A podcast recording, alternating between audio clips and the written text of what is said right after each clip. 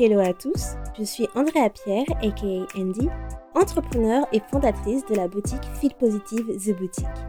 Aujourd'hui, je ne vous emmène pas choper en ligne, mais je vous guide vers le chemin de la positivité pour une vie meilleure et une meilleure humeur avec The Feel Positive Podcast. Ce podcast vous accompagne au début, milieu ou fin de journée pour vous apporter des bulles de positivité et une dose d'énergie dans ce monde bien mouvementé. Il n'est jamais trop tard pour se sentir positive et développer un nouvel état d'esprit pour changer votre vie. Alors restez connectés, il est maintenant l'heure de discuter et de positiver.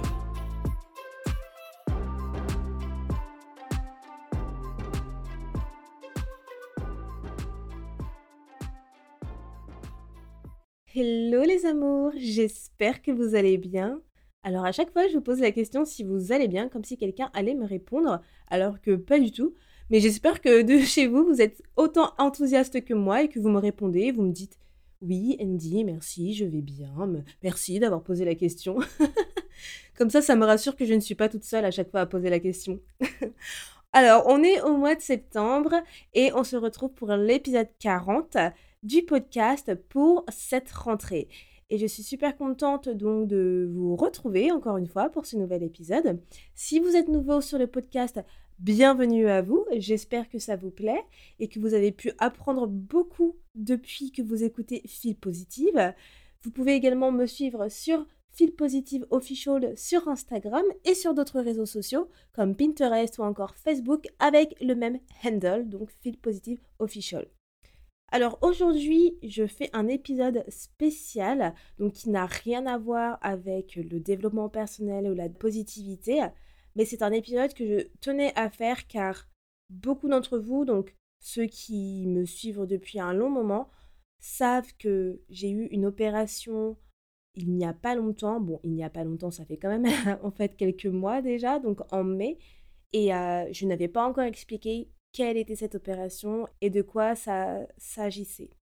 Donc du coup, euh, cet épisode, c'est pour tout vous expliquer sans filtre et pour également mettre de l'awareness sur ce sujet car c'est un sujet qui est extrêmement important. Donc cet épisode 40 est autour de l'endométriose, mon vécu de l'endométriose. Donc pourquoi je fais cet épisode maintenant? Parce qu'en fait ça fait écho avec l'épisode que j'avais fait l'année dernière à la même période de l'année sur comment être positive avec les règles. Et donc du coup, j'ai trouvé que c'était un très bon moment pour pouvoir parler de cela et de vous expliquer du coup toute mon histoire par rapport à l'endométriose et euh, comment je l'ai appris et tout ce qui s'est passé. Parce que l'année dernière, quand je vous ai fait cet épisode sur les règles, je vous remettrai le lien également euh, dans la bio, dans, la bio de l'épisode, je n'avais pas l'endométriose. Enfin, du moins, je ne savais pas que j'avais l'endométriose. Donc c'est pourquoi, voilà, j'ai vraiment envie de, vous raconter depuis tout le début mon histoire. Et euh, comme ça, ça peut également peut-être résonner pour vous et ça peut vous faire également peut-être consulter. Donc, euh, donc voilà. Et euh, je sais que ce sujet-là, ce n'est pas un sujet pour tout le monde. Si vous êtes un homme et que vous écoutez mon podcast, vous pensez peut-être que vous n'êtes pas du tout concerné. Et je le comprends, je le conscient. Cependant, je, ce que je dirais, c'est que si vous êtes un petit peu curieux, écoutez l'épisode jusqu'au bout, car que vous soyez un homme ou pas, je pense qu'on est quand même tous concernés dans le sens où les hommes sont des alliés des femmes. Si vous avez des sœurs ou si vous avez des amis, euh, bah, des amis euh, femmes, ça peut toujours euh, aider à conseiller et à pouvoir raise euh, de je ne sais pas comment on dit en français, encore une fois, désolée, sur ce sujet-là. Et par la même occasion, j'ai envie de donner un exemple où justement euh, Thomas Ramos, qui est le parrain de d'Endo France, est devenu parrain d'Endo France parce qu'il a, il a voulu soutenir sa femme qui est atteinte d'endométriose. Donc, euh, comme quoi, voilà, ce n'est pas qu'un sujet pour les femmes, et euh, autant les hommes doivent être au courant pour pouvoir euh, soutenir les femmes dans ce genre d'épreuve, je trouve. Donc voilà. Et euh, vous pouvez toujours envoyer l'épisode à des amis pour qu'elles puissent en savoir plus sur le sujet. OK, donc du coup, déjà, voilà, je comme je tenais à dire, je vais être vraiment sans filtre dans cet épisode, comme je l'ai toujours été dans mon podcast. Donc, voilà, je vais pas forcément parler de sang ou quoi que ce soit, de trucs extrêmement détaillés, mais juste pour vous dire que, voilà, ne soyez pas forcément surpris, heu, sur certaines choses que je peux aborder, heu, dans cet épisode. Donc, pour ceux qui ne savent pas, je vais faire un petit rappel de ce qu'est l'endométriose. Donc en fait, l'endométriose, c'est une maladie féminine chronique. Et en fait, ce sont des cellules qui vont se développer à l'extérieur de l'utérus et qui vont causer du coup des douleurs avant, pendant ou après les règles. Et ça peut être aussi quotidiennement, car en fait, on est, toutes les femmes sont différentes et on n'a pas tous le même type d'endométriose et on n'a pas du coup euh, non plus le même corps. Si vous êtes plus intéressé en savoir plus là-dessus, je vous invite à écouter en fait l'épisode 29 spécial podcaston que j'avais fait en mars dernier avec Yasmine Kando, du coup la présidente d'Endo France, parce qu'on aborde du coup le sujet de l'endométriose et ce que fait l'association pour pouvoir mettre en lumière cette maladie qui est encore très peu discutée. Donc je vais vous mettre le lien de l'épisode du coup en bio et je vous invite vraiment à écouter l'épisode avec Yasmine Kando pour mieux connaître le sujet si vous êtes ignorant du sujet et ensuite écouter cet épisode là parce que je trouve que c'est extrêmement intéressant et franchement en tant que femme moi c'est vraiment quelque chose qui me touche énormément parce que la santé de la femme c'est quelque chose qui euh, m'importe beaucoup d'autant plus que j'ai beaucoup de femmes dans mon cercle social qui sont atteintes d'endométriose c'est un sujet qui me touche particulièrement. D'où le podcast spécial avec Yasmine Kando que j'avais fait pour Podcaston. Donc du coup, voilà, je vous ai fait le petit rappel d'endométriose. Donc maintenant, on peut commencer dans le vif du sujet. Et du coup, je vais vraiment partir par le début parce que franchement, il y a tellement de choses à dire. Donc en fait, si vous voulez, pour si on repart dans le commencement, j'ai toujours eu des règles douloureuses. Donc les femmes, on commence à avoir nos règles à partir donc du collège, je dirais à partir de 10 ans, voire il y a des femmes qui les ont à partir de 8 ans. Moi, je les ai eues à partir de 12 ans.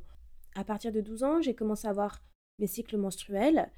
Forcément, c'est le début, je n'ai pas forcément de douleurs ni quoi que ce soit. Ensuite, les douleurs, elles ont commencé réellement quand j'ai commencé à être au lycée. Donc là, vraiment des douleurs extrêmement douloureuses où euh, je me mettais encore par terre parce que j'avais trop mal, je ne pouvais pas faire de l'EPS alors que c'était une de mes matières préférées. Je devais quitter les cours pour rentrer chez moi parce que euh, ce n'était pas possible de suivre les cours. Et du coup, c'était vraiment insupportable. Et à ce moment-là aussi, c'était vraiment euh, des règles abondantes. Euh, j'en vomissais aussi la plupart du temps. Mais bon, à cette époque-là, l'endométriose était très très très très très peu connue. Et lorsqu'on avait des règles douloureuses, on nous disait Ah, mais c'est normal d'avoir mal quand tu as tes règles.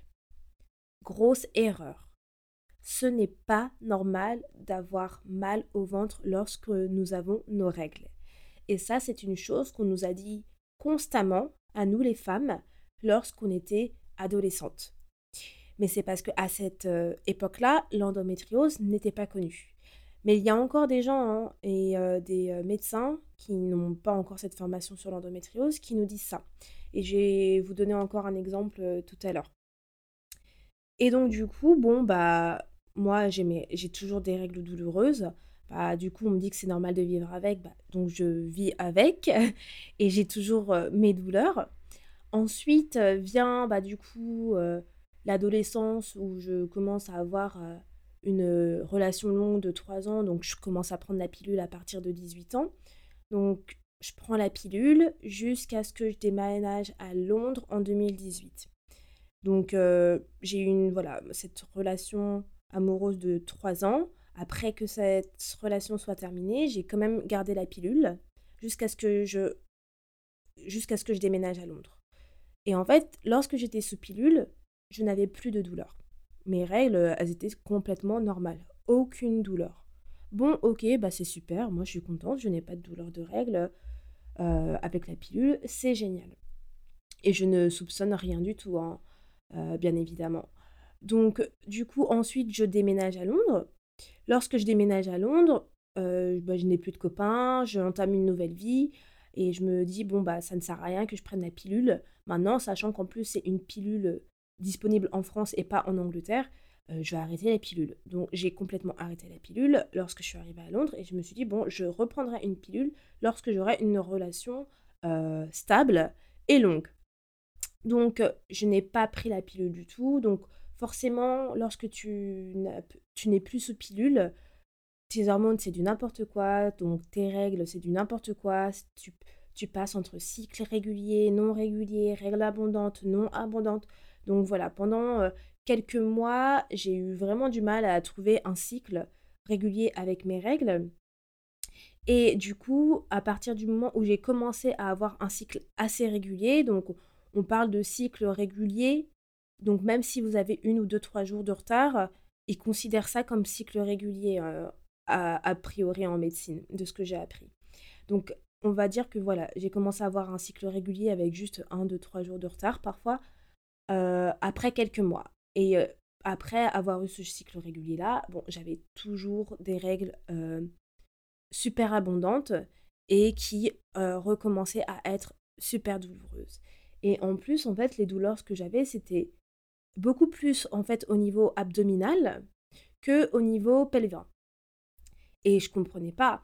Et je comprenais absolument pas du tout. Et je me disais, mon Dieu, franchement, ce sont des douleurs horribles. Je n'arrive vraiment pas à, vivre avec, en fait. C'était chiant parce que je, je, me, je me tordais encore en deux, comme quand j'étais au final au lycée, quoi. Donc je trouvais ça vraiment pas normal. Et en fait, entre-temps, si vous voulez, c'est là où moi j'ai commencé à avoir des gens de mon entourage qui ont l'endométriose. Donc une de mes grandes sœurs, elle a l'endométriose, une endométriose profonde, et j'ai quand même beaucoup vécu en fait son combat avec l'endométriose pendant énormément d'années. Donc déjà j'étais un peu, je connaissais déjà un petit peu la maladie à cause de, enfin grâce à ma grande sœur, et j'ai aussi ma cousine qui elle aussi a, su qu'elle avait aussi une endométriose, on va dire un an ou deux ans après ma grande sœur, ou je ne sais même plus d'ailleurs. Mais bref, tout ça pour dire que pendant cette période-là, où j'ai commencé à avoir de nouveau mal au ventre avec mes règles, je savais que l'endométriose, ça existait. Et donc du coup, ma grande sœur m'a dit, bon, ben oui, euh, Doudoune, bon, Doudoune, c'est mon surnom qu'on utilise depuis que je suis petite. Dit, Doudoune, tu devrais quand même te faire consulter. Euh, on sait jamais, euh, parce que, comme tu vois, moi, j'ai une endométriose. Et l'endométriose, c'est pas encore euh, scientifiquement prouvé que c'est héréditaire ou génétique.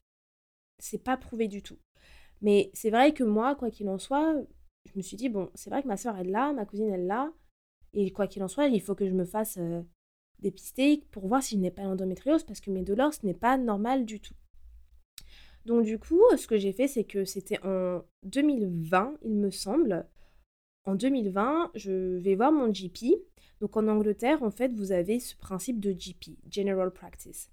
Et en fait, ce que c'est un GP, c'est euh, lorsque tu emménages en Angleterre, ou peu importe, hein, même si tu es déjà en Angleterre et que tu emménages dans une autre ville, tu dois te référer à un GP, donc un General Practice, donc c'est-à-dire un centre médical, un hôpital, etc. Donc en fait, ça va être toutes les entités, euh, une entité médicale qui est aux alentours de chez toi, de ton, qui euh, est dans ton quartier, et qui va être ton euh, référent médical tout le temps. Donc c'est-à-dire que si à chaque fois tu dois aller voir un médecin, c'est ton GP que tu dois aller voir, donc ton General Practice. Et ça, tu dois te référer à chaque fois que tu changes de ville. T'es pas obligé en fait, c'est pas une obligation. Mais bon, si par exemple tu déménages d'une ville d'Angleterre à une autre et que tu ne changes pas ton GP, c'est-à-dire que si tu dois avoir euh, euh, des médicaments ou tu dois aller voir ton GP, tu devras aller dans la ville où tu habitais avant pour aller le voir. Donc c'est un peu chiant. Parce que si tu es à Manchester, qui est le nord de l'Angleterre, et que tu après déménages dans le sud de l'Angleterre et que tu n'as pas changé de GP, ça veut dire que tu dois euh, aller à Manchester pour aller voir ton GP. Donc c'est toujours conseillé donc de tout le temps changer ton, son GP lorsqu'on change de ville. Bref, c'était juste, je vous le dis parce que parce que tout ça, je vais vous expliquer après, il y a un lien, etc., avec la suite de l'histoire. Donc du coup, moi, je vais voir mon GP. à l'époque, j'habitais du coup dans le nord-ouest de Londres. Et mon GP, il était super sympa, etc. C'était pas encore le Covid. Attendez, c'était le Covid ou pas? Je ne sais plus. 2020. Ah non, alors en fait, bon, en fait, du coup, je me suis trompée dans les dates. C'était en 2019. en 2019, où du coup, voilà, je suis allée voir mon GP pour ça, pour me, pour me faire dépister. Donc, bien avant le Covid. Donc voilà. Et donc, du coup, je vais voir mon GP pour me faire dépister et je lui demande Bon, écoutez, euh, moi, j'ai super mal quand j'ai mes règles et en plus, c'est des douleurs qui ne sont même pas aux ovaires, c'est des douleurs abdominales. Donc, du coup, euh, j'ai aussi ma soeur qui, qui a l'endométriose, ma cousine qui a l'endométriose. Voilà, j'aimerais me faire dépister, avoir un diagnostic, quoi. Donc, du coup, la dame, elle accepte de me référer pour un diagnostic parce qu'en Angleterre, tu ne peux pas avoir un diagnostic comme ça. En gros, euh, il faut que tu aies assez de, entre guillemets, pas de preuves, mais euh, de substances pour qu'ils puissent te faire faire un diagnostic. Donc c'est ultra chiant parce qu'en gros, tu peux dire des choses, mais si le médecin considère que ça ne nécessite pas un diagnostic et il te donne un, euh, par exemple, une prescription pour un médicament à la place, bah en fait, c'est chiant quoi. il faut avoir une, une, mutuelle pour passer par du privé. Et donc, du coup, moi, ça va, mon GP, était super gentil. Il m'a dit, oui, bon, on va vous faire un diagnostic. Effectivement, c'est pas normal d'avoir des règles douloureuses et tout. Donc, il me prescrit un scan abdo-pelvien. Donc, parfait. Donc, en gros, ça va faire, du coup, toute la partie abdominale et la partie euh, pelvienne, euh, donc euh, utérus, tout ça. Donc, du coup, chez mon scan abdo-pelvien. Donc, on est en 2019. Et en fait, résultat, tout va bien on me dit, bon, bah, les résultats, après le scan, quand je les reçois, et que je vais voir de nouveau mon GP, ovaire parfaite, endométrium parfait, tout va bien. Et quand mon GP me dit ça, je me dis, je me souviens encore, hein, je vais faire, mais vous êtes sûr? Il n'y a pas une erreur. Et elle me dit, ah mais oui, je vous assure, euh, regardez, c'est écrit là, noir sur blanc, euh, mais vous devez être content que tout, que tout va bien. Et du coup, moi, bah, oui, j'étais contente, mais j'étais surprise parce que je me dis, mais pourquoi j'ai toutes ces douleurs-là? Je fais, bon, oui, je suis contente, merci, euh, mais du coup, c'est pas normal. Comment ça se fait que j'ai des douleurs comme ça? Et elle m'a dit, encore une fois, bah, ce qu'on nous dit quand on est euh, adolescent, ben, quand on a nos règles, certaines femmes ont beaucoup de douleurs et du coup, il faut vivre avec et trouver des moyens pour vivre avec. Bon, ok. Bon, bah moi, après cette... Euh, ce scan pelvin là, bah, je suis contente parce que au final, je, je me dis, je n'ai pas l'endométriose, c'est confirmé noir sur blanc. Parfait, bon, bah, je n'ai pas l'endométriose, super. Bon, ce que j'ai fait, c'est que j'ai, c'est là que j'ai commencé en fait à essayer de trouver tous les moyens possibles pour ne pas avoir mal au ventre. Donc, je me suis dit, bon, si je n'ai pas l'endométriose, j'ai fait le test, j'ai fait le scan, il faut maintenant que je trouve bah, des moyens pour pallier à ma douleur parce que je ne peux pas vivre comme ça. Et c'est pourquoi, du coup, tout l'épisode que je vous ai fait l'année dernière sur la, la, positivité avec les règles, bah, c'est tous les conseils que moi j'ai pris en compte bah, quand j'ai su que je n'avais pas l'endométriose. Parce que je me suis dit, bon, bah, il faut que je trouve euh, euh, des moyens pour pallier à mes règles douloureuses. Et tous ces conseils-là sont toujours valables. Euh, voilà, les, les patchs, ce que je vous ai dit, mettre les, le confort, les culottes de règles, enfin toutes ces choses. Je vous, voilà, je vous conseille vraiment d'écouter cet épisode-là, du coup, si vous avez les règles douloureuses, parce que ça peut vous aider pour, pour cela, même si vous avez l'endométriose au final, parce que ça, ça aide quand même, quoi qu'il en soit. Donc c'est à partir de là où j'ai commencé à chercher tout plein de conseils sur les règles douloureuses. Je me suis tellement informée sur le sujet parce que ça, ça commençait vraiment à devenir une obsession de me dire il faut que j'aille bien. Et en fait, c'est ça que je me disais, en fait. Il faut que j'aille bien. Et tout le temps, je me disais des affirmations positives que pour chaque cycle, je vais bien. Mes douleurs sont OK. Pour que je n'ai pas mal au ventre, en fait. On sait très bien comment le mindset fonctionne et plus je me disais ça, mieux je me sentais. Et j'avais compris que le cycle commence à fonctionner et c'est vrai que du coup, voilà, j'avais vu qu'il y avait certains aliments qu'il fallait à lorsque on, a, on arrivait de notre cycle menstruel, qu'il y avait euh, certaines choses qui, moi, accentuaient mes, euh, mes douleurs de règles, contrairement à d'autres. Donc par exemple, plus je faisais des activités euh, intenses, plus j'avais mal, alors que certaines femmes, ça allait. Donc du coup, j'ai vraiment commencé à comprendre mon corps, comment il fonctionnait. Et ça, je trouve que c'est vraiment important quand on est une femme. Parce que quand tu commences à savoir comment ton corps fonctionne, tu es à l'écoute de lui. Et tu peux vraiment te dire, bon, il y a quelque chose qui ne va pas. Donc c'est vraiment cette période-là où j'ai commencé vraiment à m'informer énormément sur le sujet des règles, sur comment fonctionne le corps de la femme, pour mieux connaître bah, mon corps au final tout simplement et comment je réagissais à mes symptômes, tout ça, tout ça. Donc du coup, voilà, bah, moi j'avance dans ma vie, hein, clairement. Je prends toujours pas la pilule parce que je me dis, je vais pas prendre la pilule, quoi qu'il en soit, parce que voilà, je n'ai toujours pas de relation stable et amoureuse, donc euh, je continue sur la pilule et j'utilise les moyens que j'ai trouvés. Et les moyens que j'avais trouvés, donc ceux que je vous ai dit dans, dans le podcast Positivité avec les règles de l'année dernière, ils fonctionnaient extrêmement bien. Donc mes règles, j'avais des douleurs de façon aléatoire, c'est-à-dire parfois j'avais mal au ventre, parfois je n'avais pas mal au ventre, donc c'était vraiment aléatoire. En revanche, elles étaient toujours très abondantes. Mais bon, ça, du coup, voilà, comme je vous ai dit dans, dans le podcast de l'année dernière, dans l'épisode de l'année dernière, j'avais pallié avec les culottes de règles que j'avais connues et que j'étais tombée euh, fan de ce principe-là. Donc du coup, euh, voilà, on arrive après ensuite bah, en 2022. Donc en 2022, euh, c'est à partir de là où tout a recommencé. Donc là, à partir de 2022, juillet, juin, allez, fin juin. Donc je commence, on va dire que déjà les douleurs a commencé à s'accentuer un petit peu plus. Donc euh, a commencé à s'accentuer un petit peu plus. Et euh, je vais vous dire pourquoi après. Et en fait, à partir de juin 2022, c'est là aussi où j'ai commencé à fréquenter mon chéri.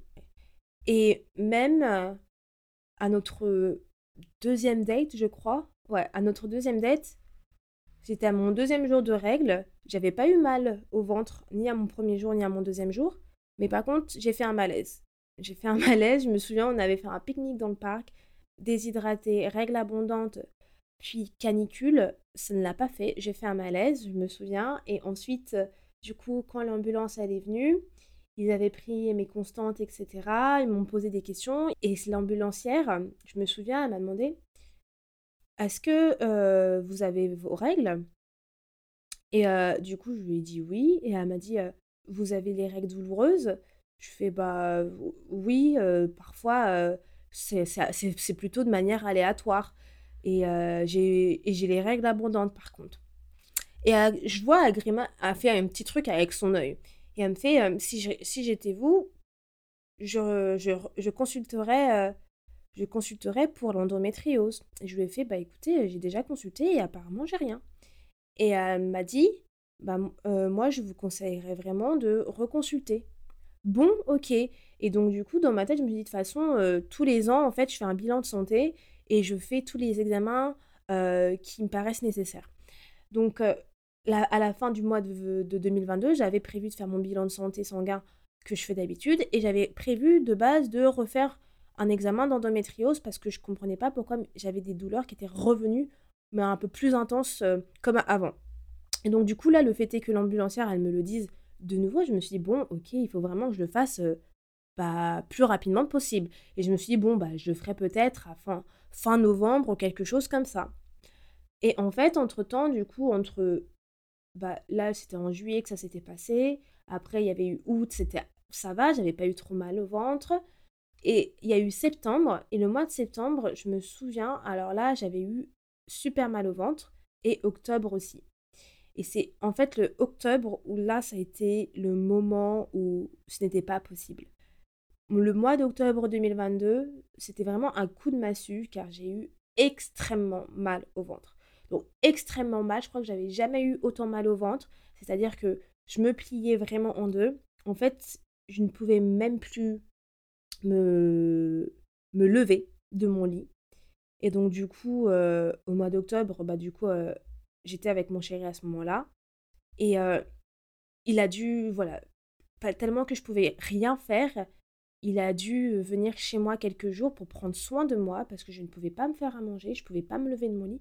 J'avais trop mal, mes douleurs, elles étaient horribles. Et en fait, comme vous avez pu voir, comme j'ai dit, en 2019, quand j'ai fait mon scan pelvin, j'avais dit à mon GP que en fait, j'ai des douleurs au niveau de l'abdomen, euh, au niveau de l'abdomen, et c'est même pas des douleurs en fait ovariennes que j'ai. Et là, c'était ça en fait. C'est mon abdomen, c'est comme si euh, il pouvait pas se plier, comme si c'était vraiment des mines, et qu'à chaque fois que j'appuyais dessus, il allait exploser. J'en avais trop marre, je faisais que de pleurer, c'était horrible. Et donc du coup là, je me dis bon, c'est c'est pas possible, il faut que j'appelle le médecin. Donc j'appelle mon GP. Donc à ce moment-là, ce GP là, c'est un GP différent de d'il y a trois ans, donc de 2019, parce que là du coup j'habitais euh, dans le, enfin j'habite dans le sud de Londres, donc euh, South East London. Et tout avait changé aussi avec le Covid. C'est-à-dire que là, mon GP, ce qu'il avait fait comme euh, méthode à, cause du Covid, c'est qu'on ne pouvait plus aller directement au centre médical. Il fallait aller sur l'application le matin à 8 heures où il mettait en place du coup des rendez-vous. Donc il fallait sélectionner du coup le médecin avec qui tu voulais avoir un rendez-vous. Euh, puis ensuite le médecin il t'appelle sur le numéro que tu as demandé. Et ensuite, c'est le médecin qui détermine si effectivement il te donne soit un diagnostic ou soit tu dois te aller bah, au centre médical pour qu'il puisse faire euh, un peu plus euh, d'examen. Et après te donner un diagnostic. Donc ça, c'était à cause du Covid. Donc du coup, moi, euh, je me souviens, c'était un mardi. Et en plus, j'avais repris le boulot. Là, ça allait un petit peu mieux car j'ai arrivé vers la fin de mes règles. Donc à chaque fois quand j'arrive vers la fin de mes règles, ça va toujours un petit peu mieux, mais j'étais toujours dans le bad, clairement. Et donc du coup, j'appelle, je reçois l'appel de mon GP et euh, je lui explique quel est le problème. Je lui explique que, bah, que j'ai des règles douloureuses depuis très longtemps et qu'à un moment c'était passé, mais que là ça ne passe plus, que j'ai de nouveau extrêmement mal et que en fait mes douleurs elles sont beaucoup plus au niveau de l'abdomen que au niveau pelvin et que j'aimerais avoir un diagnostic. Donc, alors, je suis tombée sur la le pire médecin de toute la vie. Clairement, je vous jure, je n'ai jamais vu un médecin comme ça. Alors, elle a complètement ignoré mes, bah, mes feelings et euh, c'est comme si, en fait, que, elle pensait que je mytho. Et ce qu'elle m'a dit, c'était euh, euh, Vous avez déjà pris la pilule? Alors, déjà, elle avait baillé. Alors ça, ça m'avait énervé. Genre, vous savez, quand vous parlez et il y a quelqu'un qui baille, je trouve ça tellement impoli, franchement. Et du coup, elle m'avait dit, est-ce que vous avez déjà pris la pilule? Euh, ou, vous avez, ou vous prenez la pilule Et je lui dit, bon, j'ai déjà pris la pilule quand j'étais jeune, mais je ne la prends pas maintenant. Et elle me fait, bah dans ces cas-là, il faut prendre la pilule, ça vous calme les règles. je fais, mais en fait, je ne vais pas prendre la pilule parce que je ne sais pas, je n'ai pas de diagnostic. Donc certes, moi je veux bien prendre la pilule si j'ai un diagnostic, mais là, vu que je diagnostiquais dans ma tête que j'avais peut-être probablement en fait l'endométriose, je me suis dit, je sais que la pilule endort l'endométriose. Et du coup, je lui ai fait, bah non, je vais pas prendre euh, la, pilule parce que je pense que la pilule n'est pas le bon choix puisque je, il me faut un diagnostic avant cela. Elle me fait, bon, bah vous prenez des médicaments? Je fais, oui, je prends des médicaments. Et bah vous prenez des médicaments forts? Euh, je fais, bah, en fait, euh, les médicaments que je prends, c'est pas suffisant. Et pourtant, c'est des médicaments bah, super forts déjà. Bah, dans ces cas-là, euh, qu'est-ce que tu, vous voulez qu'on fasse? Moi, je vous donne deux solutions, mais vous les acceptez pas. Alors, ah, elle m'a saoulée.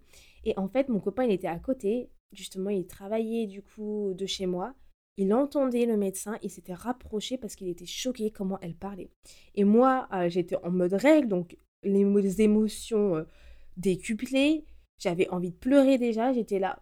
Et j'avais déjà les douleurs en plus, moins que les, les, les jours euh, précédents, mais quand même. Je lui disais, bah écoutez, madame, euh, vous me donnez ces deux solutions, mais moi, euh, ces deux solutions, elles ne me vont pas. Je vais pas prendre la pilule sans diagnostic. Et puis les médicaments, oui, j'en prends, mais c'est pas suffisant. Mais moi, ce que je veux, c'est un diagnostic. Et et du coup, ce qu'elle me dit, c'est Ah bah non, mais moi, je vais pas vous donner un diagnostic, euh, je vous donne deux solutions, euh, il, faut, il faut accepter euh, l'une des deux. Et bah du coup, moi, je lui ai dit Bah écoutez, je moi, je vais demander un deuxième avis à un autre médecin. Et puis après, j'ai raccroché. Et là, j'étais en pleurs. J'étais en pleurs, mais vraiment, j'étais au bout de ma vie.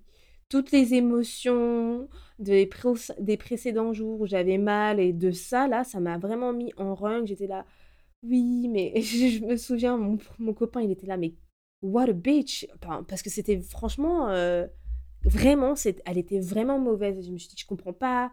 En plus, j'ai sélectionné une femme parce que je me suis dit, elle va mieux comprendre euh, ce que je ressens, etc. Mais en fait, pas du tout. Et en fait, ce que je me suis dit, c'est que, en fait, juste cette dame, elle est totalement ignorante sur le sujet endométriose. Et donc, du coup, ce que je me suis dit, c'est que je me suis dit, bon, bah, je vais prendre un rendez-vous, un autre rendez-vous avec euh, ma mutuelle. Et euh, si vous voulez, c'est que j'ai une mutuelle aussi en Angleterre. Et ma mutuelle, ils ont en fait une application qui s'appelle Dr. Care Anywhere. Et en fait, cette application-là te permet de te mettre en, relation avec plusieurs médecins du monde entier à n'importe quel moment. Donc, c'est 7 jours sur 7, 24 heures sur 24. Donc, ce qui te permet de, couvrir toutes les time zones et euh, de prendre rendez-vous. Et donc, en fait, c'est un peu comme un Doctolib, mais euh, de façon, euh, mais en ligne. Et donc, du coup, moi, j'ai pris un rendez-vous avec une femme. Et ce qui est bien, c'est que tu as le profil de, donc, de chaque médecin, etc. J'ai repris un rendez-vous avec une femme, mais dans son profil, c'était écrit qu'elle a, voilà, elle avait dédié son, son parcours à, la santé de la femme, etc. Donc, je me suis dit, bon, elle doit s'y connaître. Et donc, je me souviens, cette femme elle devait être aux États-Unis, ouais, localisée aux États-Unis, parce que il était à peu près le matin. Et moi, c'était, il était vers 19h, mon rendez-vous. Euh, heure anglaise. Et donc du coup, j'ai, rendez-vous par téléphone avec cette dame. Donc je lui explique encore une fois tout comme pareil, bah, tout pareil, les mêmes symptômes, la même chose que j'ai dit au premier médecin que j'ai eu le matin. Et rien à voir, cette femme super gentille qui me dit Ah, mais oui, ce n'est pas du tout normal. Et euh, j'ai bien l'impression qu'au final, c'est bien de l'endométriose. Et là, je me suis dans ma tête, je me suis dit Ah, merci Seigneur, je suis tombée sur quelqu'un de bien je, suis tombée sur quelqu'un qui ne n'ignore pas mes sentiments et qui m'écoute et qui va me donner ce dont j'ai besoin, donc un diagnostic. Donc euh, direct, elle me dit ah mais oui, je vais vous faire diagnostiquer, donc on va refaire des prises de sang, on va refaire une écho pelvienne, euh, abdo-pelvienne, etc. Euh, les marqueurs CT ou je sais plus quoi là, les marqueurs CA je crois. Donc on refait tout. En plus du coup vu que c'est avec mon la mutuelle, donc ça veut dire qu'on je passe que par du privé. Et euh, c'est beaucoup plus rapide pour le coup. Et comme quoi, toujours Dieu, l'univers, tout ce que vous voulez, fait super bien les choses parce que pour le coup, le fait est que je sois passée par du privé, je suis extrêmement contente parce que si la dame, le médecin que j'avais eu le matin par mon GP, m'avait fait faire un diagnostic, au final, je serais passée par le service public, donc les hôpitaux publics, etc. Et ça, au final, j'en aurais pas aimé parce que j'ai eu une très mauvaise expérience. Du coup, ce n'est pas fini mes histoires, donc je vais vous expliquer, je vais vous expliquer tout à l'heure. Et en fait, ça prend aussi également énormément de temps d'avoir un, une date d'opération avec les hôpitaux euh, publics. Donc au final, tout se déroulait comme il fallait que ça se déroule. Dieu fait super bien les choses. Donc elle me donne un rendez-vous pour faire toutes les, euh, euh, les, tous les diagnostics et tout. Donc je fais mon diagnostic. Et euh, résultat tombe, bam, il y a des cellules euh, soupçons d'endométriose, cellules endométriome ou je sais plus quoi. Mhm. Donc lorsque j'ai ces résultats-là, déjà, le sentiment, les émotions que j'ai, c'est un sentiment de soulagement. Parce que je me suis dit, en fait, Andrea, tu n'es pas folle. Tu connais ton corps, tu savais qu'il y avait quelque chose qui n'allait pas. Donc tu n'es pas folle et tu as bien fait de reprendre un second rendez-vous avec un autre médecin. Et d'un autre côté, l'autre sentiment que j'avais, c'était par contre, comment ça se fait que il y a trois ans, en 2019, quand tu as fait ton scan pelvin, parce que là tu refais le même scan, ils n'ont rien trouvé. Et donc du coup, je me suis dit, bon en fait, le scan pelvin que j'avais fait en 2019, ils l'ont mal fait, tout simplement. Je ne vois pas d'autres exemples, je ne vois vois pas ce que ça aurait pu être d'autre que il a été mal fait. Et pour moi, je pense qu'ils ont qu'il a été mal fait parce qu'en fait, quand tu fais le scan euh, abdo-pelvin, il te demande euh, en fait d'avoir la vessie pleine parce que avoir la vessie pleine, ça permet de bien voir les organes. Et en gros, quand je suis arrivée euh, pour mon premier scan en 2019 pour faire ce scan abdo-pelvin, ils m'ont dit ah c'est bon, vous pouvez vous vider la vessie. En fait, on va faire que l'autre partie du scan. Donc je pense qu'en fait, le fait est que j'avais pas la vessie pleine comme il le fallait, ça n'a pas permis de voir du coup les cellules d'endométriose comme il le fallait. Donc je pense que c'était une erreur de leur part. Et que là, du coup, quand je l'ai refait en 2022, bah, j'avais la vessie pleine, ils ont fait les deux parties du scan comme il fallait, et ils ont détecté l'endométriose.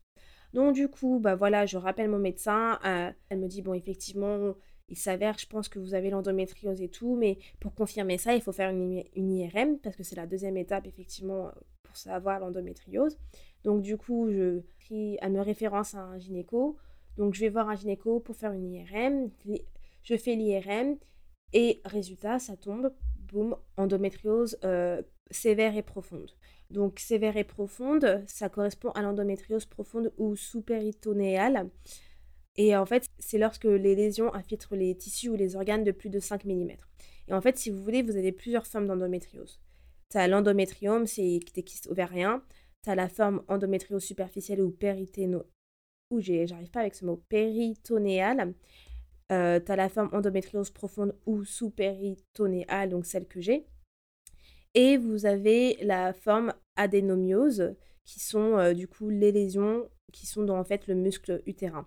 Et tu as des femmes qui ont l'adénomiose plus une endométriose. Donc ça, c'est une source EndoFrance et, et du coup, je vous conseille vraiment d'écouter l'épisode podcaston parce que justement, Yasmine Kando, la présidente d'EndoFrance, elle explique qu'elle, en fait, elle avait une forme adénomiose et aussi une endométriose. Donc, vous imaginez le truc. Donc, du coup, moi, on me dit que j'ai une forme bah, sévère et profonde. Donc, premier coup, bah, première émotion, c'est que je suis quand même assez choquée. Euh, on me dit que j'ai une forme euh, d'endométriose euh, profonde et sévère. Et du coup, qui se retrouve en face du rectum et en fait, une partie, il soupçonne qu'il y ait une partie en fait à côté de la vessie. Donc, du coup, je suis assez choquée, forcément. Les émotions qui me traversent à, ce moment-là, c'est que je suis soulagée parce que je me dis, bon, au moins j'ai trouvé, ils ont trouvé la cause de ce que j'avais, je trouve la cause de mes douleurs de règles, et on va pouvoir trouver quelque chose pour pouvoir pallier à cela. Parce que je sais que ma soeur, par exemple, elle avait aussi une endométriose profonde et qu'elle avait fait des opérations. Donc du coup, je me suis dit, bon, je suis sûre que je vais devoir passer par la case opération. Et en fait, c'est ce qu'elle me dit, ma gynécologue. Elle m'a dit, bon, euh, pour ce type d'endométriose-là, euh, euh, il faut que vous vous fassiez opérer. Et elle était tellement gentille, cette gynécologue. Franchement, je suis tellement reconnaissante que d'avoir été mise en relation avec des superbes personnes dans le monde médical, chirurgiens ou même gynécologues, parce qu'ils ont ils ont juste été géniaux et cette gynécologue elle me disait vous avez l'âge de ma fille il faut que je vous réfère au meilleur chirurgien d'endométriose de, de, du Royaume-Uni et c'est ce qu'elle a fait en fait le bah, chirurgien qui m'a opéré d'endométriose, c'est le meilleur chirurgien du coup du Royaume-Uni et il est super renommé euh, bah, au Royaume-Uni et même en fait internationalement. Donc elle me réfère à cette personne-là. J'ai un rendez-vous avec cette personne-là. À ce moment-là, on est... Euh, on est à quel moment? Je crois qu'on est en novembre ou un truc comme ça. Et euh, du coup, voilà, moi, en termes émotionnels, bah, c'est vrai que c'est un peu les montagnes russes parce que j'ai que enchaîné avec des rendez-vous médicaux sur rendez-vous médicaux, à faire des tests ou euh, à voir bah, des spécialistes. Donc, c'est vrai que je suis soulagée à la fois de savoir que j'avais une endométriose, mais j'étais aussi à la fois bah, un peu stressée, angoissée de me dire, ok, ça va être quoi la prochaine étape euh, d'opération, quel type d'opération je vais avoir, comment je vais me sentir, en fait, il y avait énormément quand même de questions qui se posaient dans ma tête. Et d'un autre côté, j'étais quand même pressée de voir ce que le spécialiste d'endométriose allait me dire, etc. Donc arrive le moment où je vois le spécialiste d'endométriose. Il me refait euh, un scan, lui, de son côté, le jour où je, où je le consulte en visite. Et puis voilà, enfin, rien qu'en faisant euh, ces manips, tout ça sur moi, il sentait directement que j'avais une endométriose profonde. En gros, aussi, ce qu'il a vu, c'est que j'avais un nodule dans la vessie. Et il m'avait dit que j'avais un petit kyste aussi dans l'un des ovaires. Et en fait, un nodule, si vous voulez, c'est un peu comme un kyste. La manière qu'il me l'a moi qui me l'a qui me l'a décrit, c'était comme une pierre en fait. Il m'a dit imaginez cela comme une pierre qui n'a aucune qui ne devrait pas en fait se trouver dans vos organes. Parce que par exemple les kystes, vous pouvez avoir des kystes bénins et les kystes ils peuvent disparaître d'eux-mêmes alors que les nodules ce de ce que j'ai compris, c'est que ça ne disparaît pas et ce n'est pas censé apparaître, ça n'est pas censé se retrouver dans, dans nos organes. Et moi, en fait, il avait vu que j'avais un nodule dans la vessie et qui était quand même plutôt d'une grosse ampleur. Et donc, du coup, ensuite, on, retourne dans son bureau. Il, m'explique, bon, mon chéri, il était avec moi à ce moment-là et j'étais super contente qu'il soit là pour parce que c'était vraiment un rendez-vous important pour moi. Donc, le spécialiste d'endométriose, il m'explique comment, en fait, l'opération va, va se passer. Il me dit, oui, on va vous faire une laparoscopie. Et en fait, une laparoscopie, donc c'est pas une, en fait une, une opération à cœur euh, ouvert, si vous voulez. Donc en gros, maintenant, il y a, avec l'évolution de la médecine, ils ont vraiment développé des moyens qui permettent de réduire la, taille des cicatrices. Et pour l'endométriose, donc la, la laparoscopie, ça, c'est, ils vous font des petits trous qui est la taille bah, d'un ongle, hein, vraiment, dans, à plusieurs endroits sur votre ventre et une aussi dans le nombril. Et ils mettent en fait euh, bah, leur câble euh, qui permet de faire l'opération. Donc en fait, c'est ça une laparoscopie. Ça, comme ça, ça ne permet pas d'ouvrir votre euh, abdomen. Donc euh, il m'explique qu'on va me faire une, laparoscopie et que en fait, on va devoir me faire une cystectomie partielle pour m'enlever le, nodule qui se trouve dans ma vessie. Et en, fait, après, il m'explique, bah, la, cystectomie, c'est on va vous couper une partie de votre vessie et vous, avez, vous allez avoir un café-terre pendant deux semaines, etc. Donc, alors, café-terre, c'est le sonde, parce que je sais que c'est pas le même nom en anglais et en français. Donc, le café-terre, je sais qu'en français, c'est vous, c'est l'aiguille qu'on vous laisse dans la peau. Alors qu'en anglais, lorsqu'on vous dit la cafetière, ça, on va vous parler de la sonde avec la poche. Donc, je vais plutôt dire sonde avec la poche pour que vous puissiez comprendre. Donc, on me dit, on va vous placer du coup euh, une sonde avec la poche, du coup, euh, euh, qui est reliée à la vessie pendant deux semaines, etc.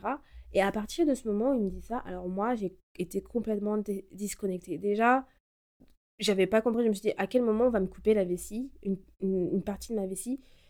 Je pensais pas que du coup, on allait me faire ça. On passe, je passe d'une endométriose sévère et profonde à on va vous couper une partie de votre vessie. Je me dis, what the heck? Euh, donc à partir de là, je ne pouvais plus prendre aucune information. C'est mon chéri qui, qui posait des questions pour moi et qui, bah, qui, euh, qui écoutait pour moi parce que moi, j'étais vraiment disconnectée.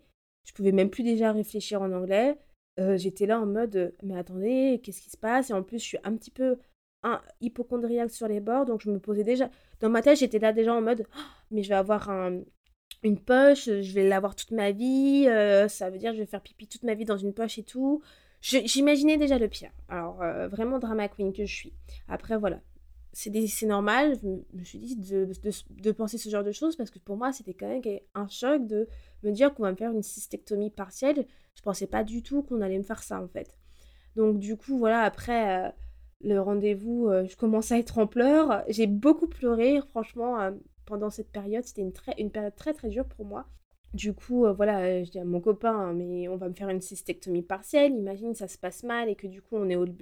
je vais avoir une, une sonde à vie et que je vais devoir faire pipi dans une poche à vie, etc. Et du coup, mon copain, il a essayé de me rassurer. Et il est tellement bon pour rassurer, franchement. et il m'a, dit, arrête de penser au pire. Pour le moment, tu sais pas. Et dis-toi, pense simplement en fait aux avantages que tu auras après cette opération. Et il m'a cité tous les avantages et franchement, ça m'a vraiment calmé.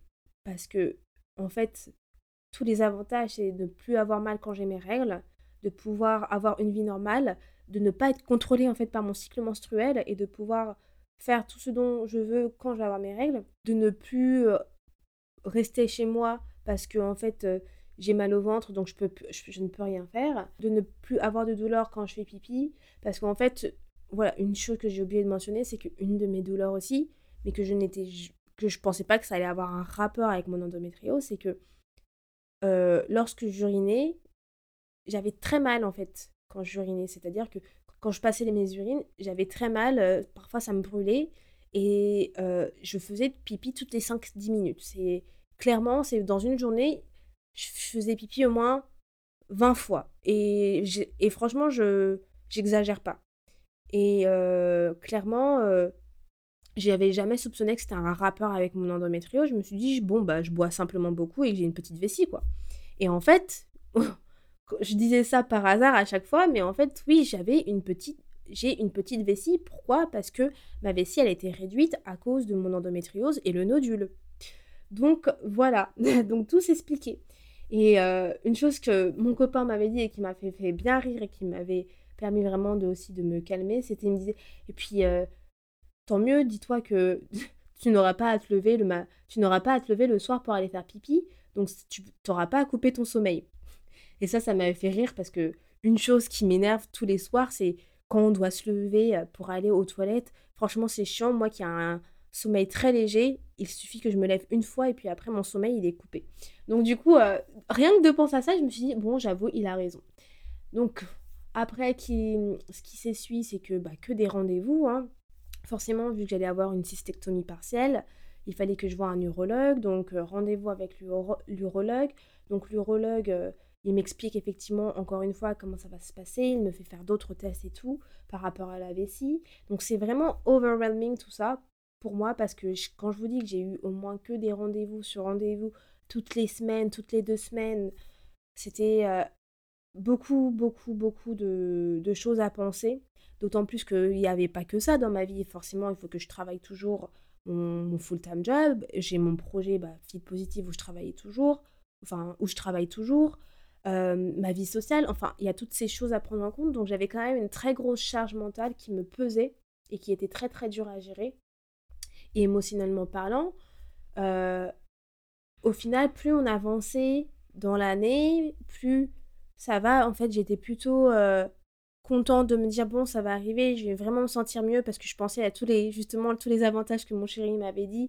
Et je me suis dit c'est vrai, en fait Andrea, tu vas te sentir mieux quand tu vas avoir plus mal au ventre et tout. Donc, euh, du coup, je pense c'était ça qui me drivait. C'était vraiment ces, ces avantages de me dire, bon, ça va aller mieux quand je vais avoir mes règles.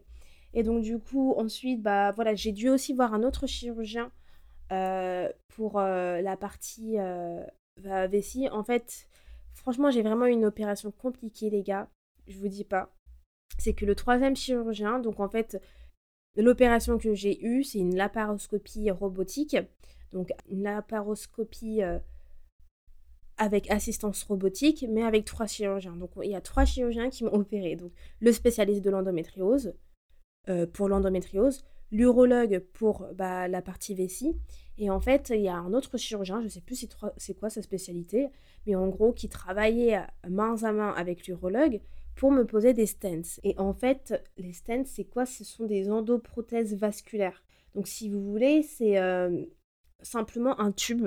C'est des sortes de petits tubes.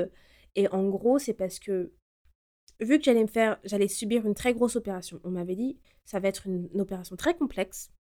Euh, et euh, je vous avoue, c'est très complexe, mais ne vous inquiétez pas, on a l'habitude de la faire. Donc euh, ça va prendre 6 heures. Mais vous allez voir que ça va être une opération qui va vous changer la vie donc on m'avait déjà informé de tout ça, j'étais aware de tout ce que ça allait engendrer. Et en fait, c'est pour ça qu'il y avait autant de quand même de, chirurgiens sur moi. Et en fait, ce troisième chirurgien, voilà, les stents, c'est que pour la vessie, vous avez l'urètre. L'urètre, c'est le petit tube où en fait, euh, bah, vous avez votre urine qui passe.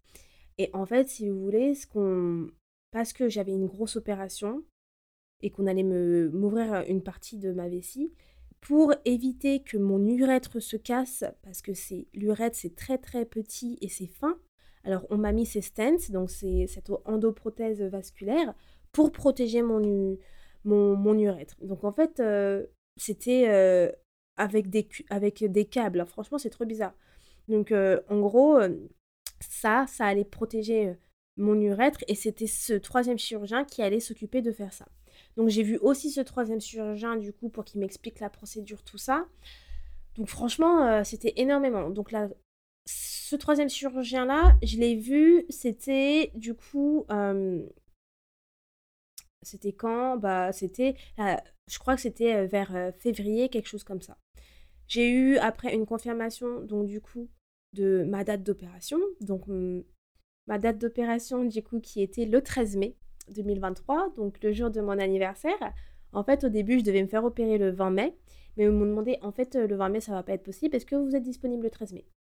Et je me suis dit, bon, vas-y, Andrea, ce n'est pas parce que c'est ton anniversaire que tu vas pas faire. En plus, ça va, c'était pas un anniversaire clé, donc je me suis dit, vas-y, c'est pas grave, je vais faire, c'est le plus important, c'est ma santé.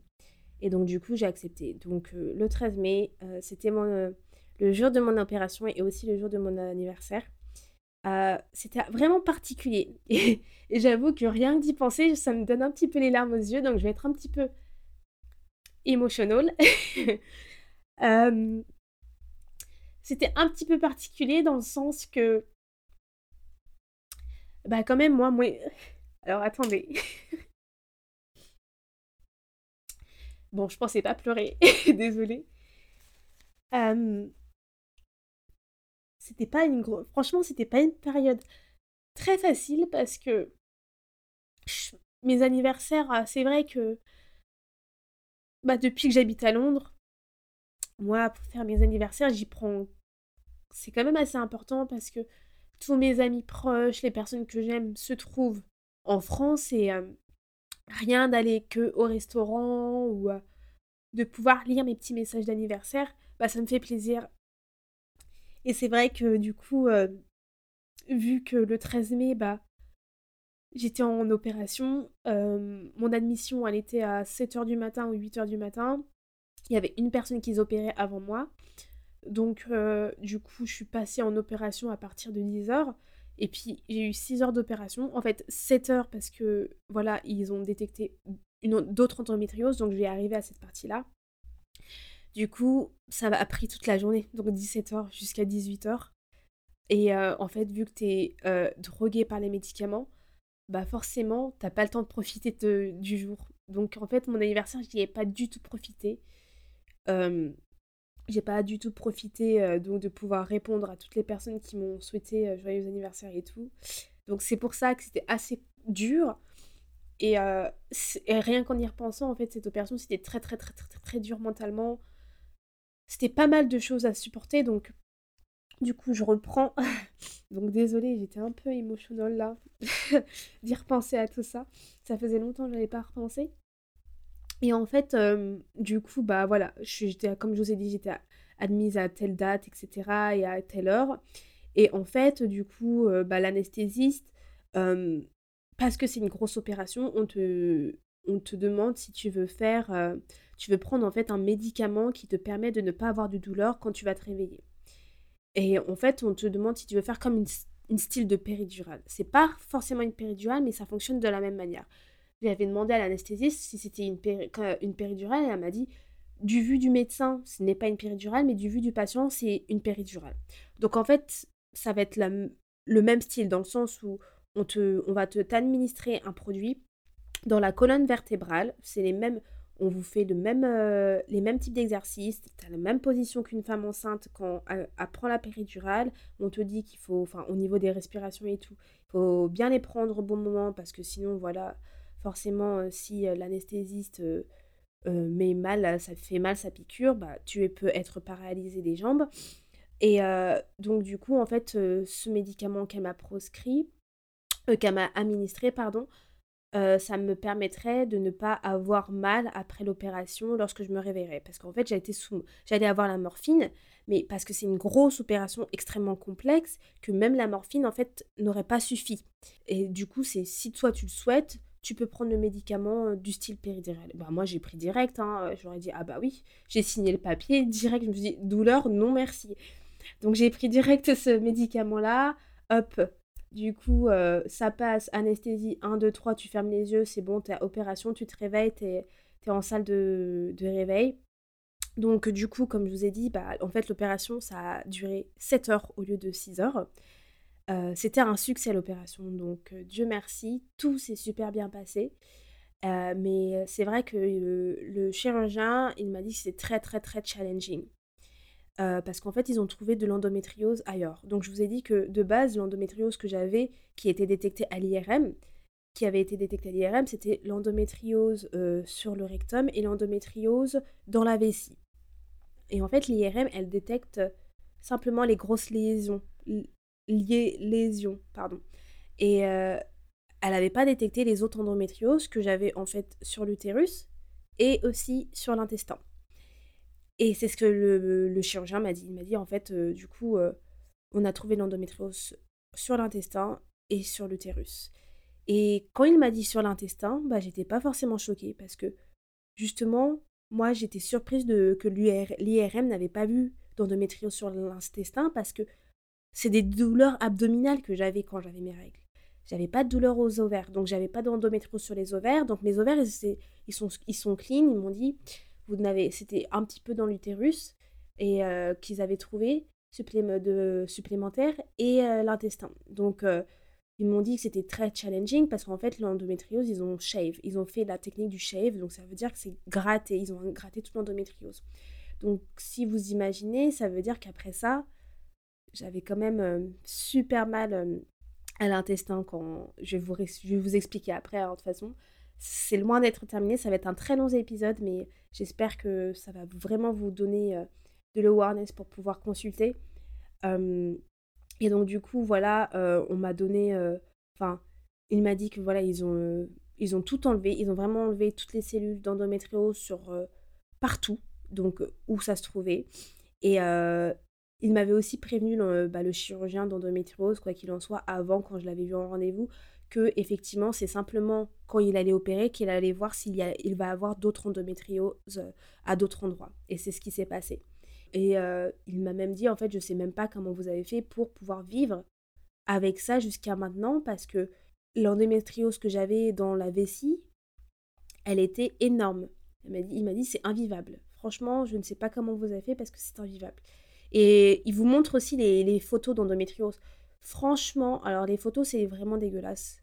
Je ne sais pas si vous avez déjà eu une, une opération d'endométriose, si vous avez déjà demandé à prendre les photos, à, regarder les photos.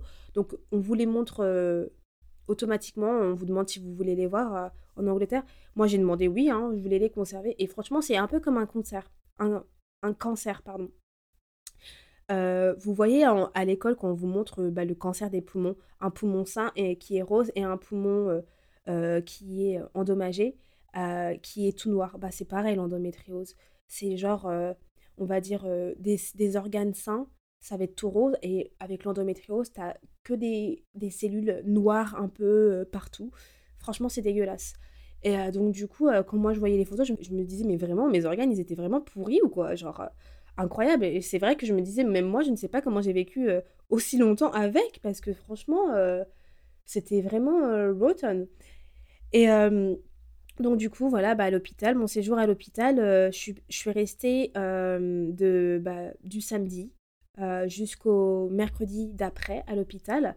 Donc sur les quatre premiers jours, je n'ai pas pu manger. Je n'ai rien mangé. Je ne pouvais pas manger. Parce qu'en fait, vu que j'ai été aussi opérée bah, de l'intestin, ils ont enlevé l'endométriose à l'intestin, j'avais l'intestin extrêmement fragile. Donc j'avais un diet extrêmement limité et je pouvais boire que du liquide. Et euh, franchement, que du liquide, c'est archi dur. Donc je pouvais aussi manger des glaces parce que c'est liquide. Mais pendant 4 jours, je n'ai pas mangé. C'était horrible parce que j'avais ultra faim. Mais je ne pouvais pas manger du tout parce que mon j'étais encore trop fragile en fait. C'était beaucoup trop fragile pour absorber euh, bah, des aliments. Et ensuite, j'ai pu commencer à manger à partir de, je crois que c'était mardi soir je crois que mardi soir ou, lundi soir. Mardi soir, c'était. J'étais tellement contente d'avoir mon premier repas. Clairement, euh, c'était un truc de malade. J'étais trop contente de manger mon premier repas. Et en fait, euh, je pouvais pas manger beaucoup au final. J'avais super faim, mais j'étais vraiment très limitée parce que même, même si j'avais faim, bah, mon intestin me le permettait pas. Je pouvais vraiment manger que des petites quantités et manger très doucement, bien ingurgiter les aliments, etc. Donc euh, pendant cette première semaine à l'hôpital, donc je suis partie euh, le mercredi, je voilà, j'ai rencontré euh, bah, du coup physiothérapeute, comment ça s'appelle en français? Le kiné. Le, le, kiné qui m'a donné des exercices à faire au quotidien chez moi. J'ai rencontré la nutritionniste justement qui m'a expliqué pour le, pour le régime, qu'est-ce que je vais devoir prendre en compte et quand je pourrais avoir un nouveau régime, etc. Enfin, manger normalement, tout ça. Et je suis rentrée chez moi, bah, du coup, c'était assez overwhelming aussi parce que me voir dans cet état-là, c'était très très dur. C'est-à-dire que j'avais. Mon ventre, il était gros comme un ballon. Parce que, en fait, on te met un gaz quand tu te fais opérer. Euh, car euh, le gaz, je crois que c'est pour voir les, les organes ou je sais pas quoi. Et ce gaz-là, bah en fait, tant que tu ne l'as pas éliminé, bah tu auras toujours ce gaz en toi. Et euh, moi, j'ai pris énormément de temps à éliminer ce gaz-là. j'avais toutes mes cicatrices, donc j'ai sept cicatrices. et j'avais du coup sept pansements. C'était horrible. Et donc, du coup, je, rien que me voir comme ça, moi, ça me faisait super mal au cœur parce que je suis quelqu'un de très féminine. J'aime me pouponner, j'aime me faire belle, tout ça. Et là, bah, je me voyais dans le pire état. Je me sentais moche, pas attirante du tout. Donc, euh, je me souviens, bah, j'en pleurais. Mon copain, trop gentil, trop mignon, forcément, il me rassurait en me disant Mais t'es belle, même euh, avec ta, ta robe d'hôpital, et trucs comme ça. Enfin, vraiment trop chou. Mais moi, j'étais là, mais moi, je me trouve pas belle. Laisse-moi tranquille. Franchement, non, c'était vraiment très, très dur de, de s'aimer à ce moment-là. Et ça, pour moi, c'était très dur parce que je m'aime inconditionnellement, mais là, par contre, je m'aimais pas. Je ne m'aimais pas. Euh, et euh, du coup, en plus, j'avais euh, bah, forcément aussi, bah, j'avais le, la sonde, donc un câble qui était relié à ma vessie et qui était relié à une poche pour faire pipi. Parce que vu que je me suis fait opérer de ma vessie, bah, ma vessie n'était pas fonctionnelle encore et il fallait que j'attende deux semaines pour, que, pour enlever ce, cela. Donc franchement, c'était pas facile d'avoir ça et je me sentais vraiment mal. Alors déjà, c'était très dur dans le sens où je n'arrivais même pas à marcher. C'était vraiment comme si j'étais un nouveau-né. Je pouvais, dans les premiers jours, je ne pouvais pas manger, je ne pouvais pas très bien boire et je ne pouvais pas marcher. J'avais perdu toute ma mobilité. Et parce que j'avais euh, tout mon pelvic a été opéré et j'avais extrêmement mal au bas du dos. Donc extrêmement mal au bas du dos parce que j'avais eu la piqûre, mais aussi parce que bah ça, bah, bah le, la partie du pelvic, elle est, euh, elle est reliée à, toute la partie aussi du bas du dos. Donc il m'a fallu énormément de temps pour m'en remettre parce que ça, même après être en rétablissement, j'avais encore mal. Donc je ne pouvais pas forcément marcher dès le début. Et c'est pour ça que j'avais des exercices de, kiné. Et en fait, j'avais le droit à faire, euh, il fallait que je fasse jusqu'à 1000 pas par jour. 1000 pas, c'est rien en vrai. Mais les 1000 pas, je les faisais pas. Hein. Franchement, je les faisais pas. C'était trop, trop dur. Je faisais 10 pas, j'étais déjà essoufflée pour vous dire. Et en fait, ce que je me disais aussi à ce moment-là, c'était, je me disais, vas-y, Andrea, c'est pas permanent, c'est temporaire. Pense aux personnes qui ont ça de manière permanente et qui n'ont pas la possibilité de marcher tous les jours. Donc toi, tu fais tes efforts, tu as une opération, mais tu vas remarcher. Et ça me, ça me remotivait. Ça me remotivait, ça me donnait le moral d'avoir la gratitude et de me dire que c'était temporaire en fait que j'avais tout ça. Et petit à petit, j'allais beaucoup mieux. En termes de morale, pas forcément, mais physiquement, j'arrivais de mieux en mieux à marcher. ah oui, aussi, j'ai oublié de mentionner qu'on m'avait suspendu mes ovaires. Parce que, en fait, comme je vous ai dit, ils ont trouvé de l'endométriose dans l'utérus. Mais vu que mes horaires, ils sont sains, bah pour pas les pour pas les endommager, ils les ont suspendus. Donc je vous raconte cette partie parce qu'elle est drôle parce que dans cet épisode qui m'a l'air un peu euh, euh, pas glauque mais pas si fun que ça, ça c'était une partie drôle parce qu'en fait ils m'ont suspendu les ovaires et c'est comme si euh, bah, on le sent réellement. C'est genre dites-vous bah, les ovaires t'en as un à droite un à gauche. On m'a mis ils les ont suspendus avec du fil médical et en fait, tu sens quelque chose qui est super serré au niveau de ton bas du ventre. Et en fait, euh, le vendredi de la semaine où je suis rentrée chez moi, donc je suis rentrée le mercredi, j'ai dû faire enlever euh, cette suspension d'ovaire chez ma gynéco, chez la gynéco. Enfin, ça, c'était une nouvelle gynéco. Et c'était drôle parce que justement, ça faisait super mal en fait de sentir ces ovaires euh, suspendre au niveau du bas du ventre. Et quand je suis allée chez la gynéco, et qu'elle elle, allait euh, enlever le fil médical, elle m'a prévenu, elle me fait bon bah je vais, enlever le fil médical, donc en fait elle les a juste coupés. Et elle m'a dit vous, vous, allez sentir euh, bah, justement euh, vos ovaires retomber. Je me suis dit ah bon, trop bizarre. Donc du coup elle m'a dit levez-vous doucement parce que vous allez les sentir vraiment tomber. Donc du coup, à coupe les fils, je suis allongée, à coupe le fil, hop, sur les deux extrémités, un gauche à droite, elle les enlève. Je me relève petit à petit, hop, et tu sens vraiment deux boules tomber. Et c'est super drôle. Je fais, mais en fait, euh, ils vont retrouver euh, où ils doivent aller, les ovaires? Elle me fait, ah mais oui, vous inquiétez pas, euh, ils vont retrouver leur chemin vers, leur, habitat. Franchement, je trouve ça super fascinant, le corps humain. Genre, les ovaires, ils vont retrouver leur place normale, tranquille. Bon, bah, c'est fini l'opération. Allez, je repars sur ma trompe de Fallope. Donc bon, voilà, c'était la partie un peu drôle. Euh, qui n'était pas forcément drôle parce que j'avais trop trop mal de ça, ça me faisait vraiment trop mal au bas du ventre. Donc du coup, dès que je suis arrivée, je suis revenue chez moi. Voilà, je faisais quelques progrès, je pouvais toujours pas super euh, manger énormément. Euh, le gaz de l'opération, j'arrivais toujours pas à l'éliminer. je me sentais mal parce que je me sentais énorme. Moi qui avais d'habitude un ventre plat, là j'avais vraiment un ventre de, de, de, de ballon de foot. C'était vraiment horrible pour moi de me voir dans cet état. Et en fait, c'est j'ai développé une infection que je n'étais pas forcément au courant. Et en fait, j'aurais pu me dire que c'était l'infection parce que tous les soirs, j'avais super chaud et en fait, j'avais de la fièvre, mais je ne savais pas que j'avais de la fièvre. Je me suis dit simplement, mais hein, c'est parce qu'il fait chaud à Londres et c'était des périodes où il faisait plutôt chaud en fait. Et je n'avais pas forcément soupçonné jusqu'au jeudi d'après, justement, où tout va bien, je fais mes exercices, je fais quand même des progrès, tout ça mes cicatrices, elles commencent à, guérir. Et justement, là, euh, il y a un moment, pendant une ou deux heures, où j'ai super mal. Je sais pas pourquoi, j'ai super mal. Euh, mon copain, il appelle dans les ambulances, mais après avoir pris un médicament, ça va mieux. Bon, ok. Par contre, le lendemain, le vendredi, donc ça, ça faisait déjà euh, une, deux semaines après mon opération, pareil, toute l'après-midi, je, je pensais aller bien, mais là, boum, ça va plus. J'ai super mal au ventre. Je sais pas pourquoi. Euh, j'ai toujours le ventre super gonflé.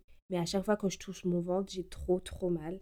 Et c'est pas possible. Toute l'après-midi. Au début, je pensais que ça allait faire comme la veille, ou après, avoir pris un médicament, j'allais aller mieux. Mais pas du tout, en fait. Donc là, mon copain, il s'inquiète. Il appelle, du coup, l'hôpital où je me suis fait opérer, qui est un hôpital privé. Et euh, en fait, vu que je suis passée avec ma mutuelle et que je suis en hôpital privé, si je dois retourner dans l'hôpital privé pour avoir des euh, euh, pour avoir euh, comment dire un traitement ou, ou quelque chose relatif avec mon opération, ça doit être l'un de mes chirurgiens qui doit me, qui doit me référer et faire un mot, un, un, document pour, pour ma mutuelle en fait. Et en fait là dans la situation où j'étais, c'était une urgence donc du coup ils ont dit il faut que j'appelle, il faut, faut appeler en fait euh, bah, l'ambulance et, et c'est eux qui doivent s'en occuper. Donc du coup, euh, mon chéri à ce moment-là, il appelle l'ambulance. Donc l'ambulance, elle arrive, après je sais plus, je crois que c'était deux heures ou quelque chose comme ça. Donc j'étais vraiment dans un état déplorable, je n'arrivais pas à marcher parce que mon ventre, comme je vous ai dit, il était tellement gros comme un ballon, je vous jure, je ne pouvais pas me plier j'étais trop mal. Je... Et il suffisait d'avoir des rebonds, par exemple dans les bosses, quand j'étais dans l'ambulance, dans le, dans, dans, le camion, ça me faisait mal parce que genre euh, mon ventre il bougeait, genre je me disais mais c'est horrible. Donc j'étais vraiment au plus mal de ma vie. J'arrive dans, du coup euh, dans un hôpital euh, public pour être prise en charge. Donc ils décident de faire des tests, donc euh, du coup, euh, ils font des prises de sang, tout ça. On attend énormément avec mon copain. Euh, on, je sais plus, on est arrivé à l'hôpital, je crois, vers, 19h ou 18h, un truc comme ça, et il est reparti vers 1h du matin ou 2h, je crois. Donc, fait, ils font des prises de sang, et en fait, ils soupçonnent une infection. Et du coup, je reste la nuit parce qu'ils ont encore pas mal de choses à faire. Donc, je reste la nuit. Et je suis dans un dortoir où il y a trois personnes, plus moi, donc on est quatre. Et en fait, ça n'a rien à voir avec l'hôpital public. Dans... Ça n'a rien à voir avec l'hôpital privé où j'étais. L'hôpital privé, bah, j'étais toute seule. J'avais une chambre individuelle. franchement, la nourriture, elle était trop bien parce que c'était une nourriture vraiment faite par des chefs. Et quand je vous dis fait par, fait par des chefs, c'était des, vrais chefs cuisiniers et vous allez voir, je vais vous mettre des photos sur Instagram. Et là, dans l'hôpital public, c'était complètement différent mon expérience. Après, je dénigre pas l'hôpital public parce que je sais que tout le monde n'a pas forcément les moyens d'aller en hôpital privé. Et, euh, je sais que les personnes dans le public euh, font leur mieux et euh, pour pouvoir faire leur travail et que c'est pas facile aussi les conditions, qu'il y a pas mal de choses à prendre en compte, donc je dénigre pas du tout. Je vous dis simplement la différence d'expérience que j'ai eue entre être dans un hôpital public et être prise en charge dans un hôpital privé. Et comment ça a joué sur mon moral parce que du coup j'avais j'avais affaire à des infirmières qui n'étaient pas forcément sympathiques et compétentes quand j'étais en hôpital euh, public. Donc du coup voilà, j'ai dû rester en hôpital public du vendredi jusqu'au mardi d'après. Donc voilà, il me donne des antibiotiques, il me donne trois antibiotiques.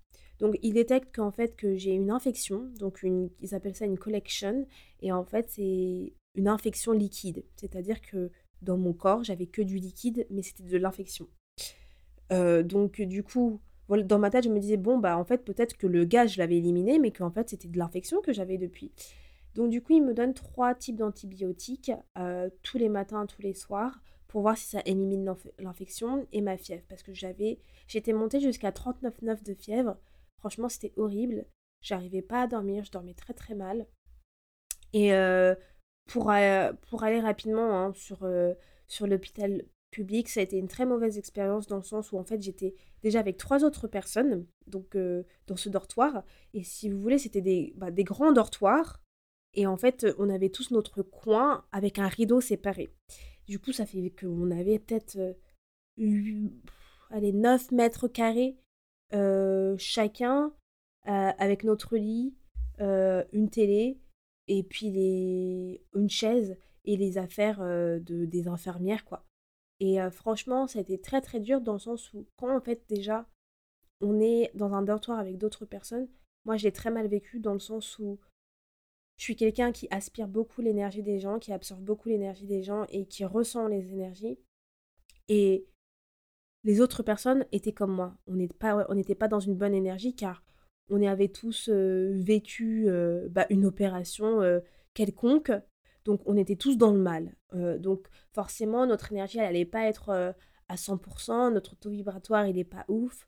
Donc, et tout, en fait, j'avais l'impression d'absorber toute la douleur des autres d'absorber toute leur peine, euh, tout, leur mal, et ça me... J'étais vraiment pas bien. Et je le disais à mon chéri, à chaque fois qu'il venait me voir, tous les jours, je disais, mais en fait, je te jure, j'ai l'impression de suffoquer, que je ne respire pas, j'avais besoin d'air, et je pouvais pas forcément euh, sortir. J'avais pas forcément le droit de sortir, jusqu'à un moment où ils ont autorisé à que je prenne une chaise roulante et que qu'on aille dehors, parce que je, suffoquais, il y avait pas... Moi, moi j'étais pas dans dans la partie où j'étais près de la, de la fenêtre. Donc j'en pouvais plus, j'avais l'impression d'être euh, d'absorber que de la maladie, donc euh, je me suis dit je vais jamais guérir comme ça. Je faisais que de pleurer parce que j'allais pas mieux. À chaque fois, ils me disaient bon, peut-être que vous allez sortir le lendemain, mais je sortais pas, j'étais toujours là. Et en fait, ils peuvent pas te faire sortir en plus quand tu as de la fièvre. J'avais toujours de la fièvre. Ma fièvre a baissé pas du tout. Elle faisait des petites euh, feintes, genre à baisser de 1 ou 2 degrés, après à remonter, genre. Donc euh, clairement, euh, les antibiotiques, je me dis mais ils fonctionnent pas du tout. J'en prends trois, mais il n'y a rien qui fonctionne. C'est quoi ce délire? Euh, Franchement, j'étais au bout de ma vie.